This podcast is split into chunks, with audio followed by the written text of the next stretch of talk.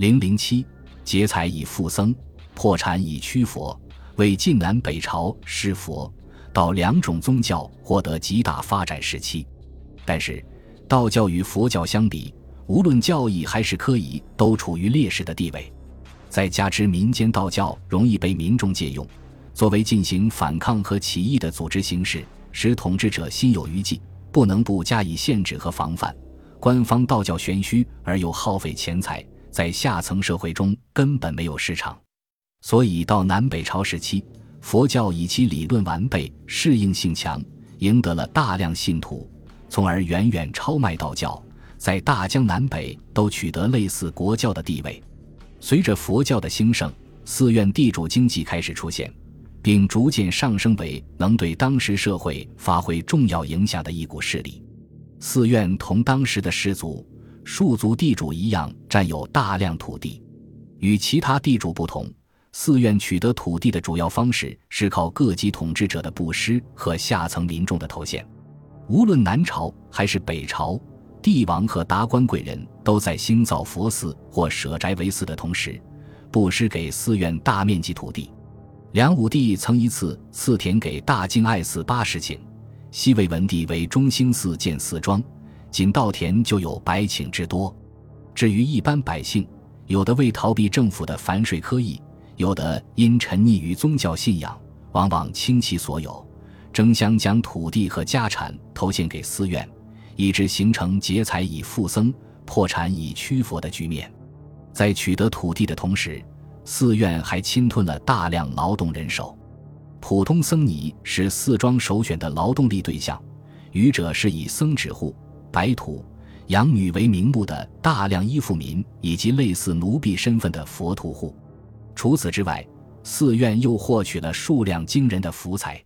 这些福财很大一部分来自上层人物的舍施，北齐皇帝一次拨给寺院的钱财就占国库的三分之一。梁武帝三次舍身为寺奴，每次都要臣下捐钱一亿万赎身。寺院经常以明杀著书的形式向听经的信徒抢索财物，多者至百万钱。当时还盛行用下层僧侣烧身方式目前的宗教活动。每次都能诱使前来观看的信徒投衣解宝、施财山积。按说，寺院的财产应归集体所有，然而实际上大部分财产皆为上层僧侣所把持。史书记载的一些大和尚常是拥资巨万，上层僧侣已成为寺院中的地主分子。他们不但完全承袭了世俗地主的剥削方式，而且还通过经营典当业。以高利贷来聚敛财富，寺院地主并取得了比世俗地主更多的特权，如封建国家特为寺院设置大小僧曹，各级属员同职官一样享受俸禄和利益。皇帝承认寺院是法外之地，佛教内律可以冲代国法。寺院地主生活奢靡，荒淫凶残，同世俗地主毫无区别。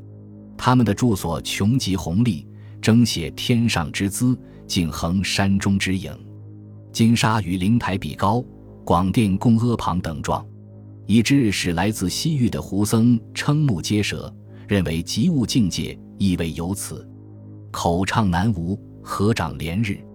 小法灭尽经承认，有的僧侣贪钱财，积聚不散，不做功德，贩卖奴婢，耕田垦殖，焚烧山林，伤害众生，无有慈悯。甚至淫志浊乱，男女不别，他们的行径严重的败坏了佛教的声誉。南北朝时期，随着佛法的播扬，寺院地主势力极度膨胀。南朝寺院最多时近三千所，僧尼近十万人；北朝则是南方的十倍，大多数时期寺院都在三万所左右，僧尼二百余万，一度曾暴涨到寺院四万余所，僧尼三百余万。北周时僧尼人数约占全国总人口的百分之十一，无怪乎有人把北周武帝灭佛视为求兵于僧众之间，取地于塔庙之下了。寺院地主经济达到这样高度发展，在中国历史上是仅见的，这和当时佛法兴盛及社会上下的宗教狂热显然有着密切的关系。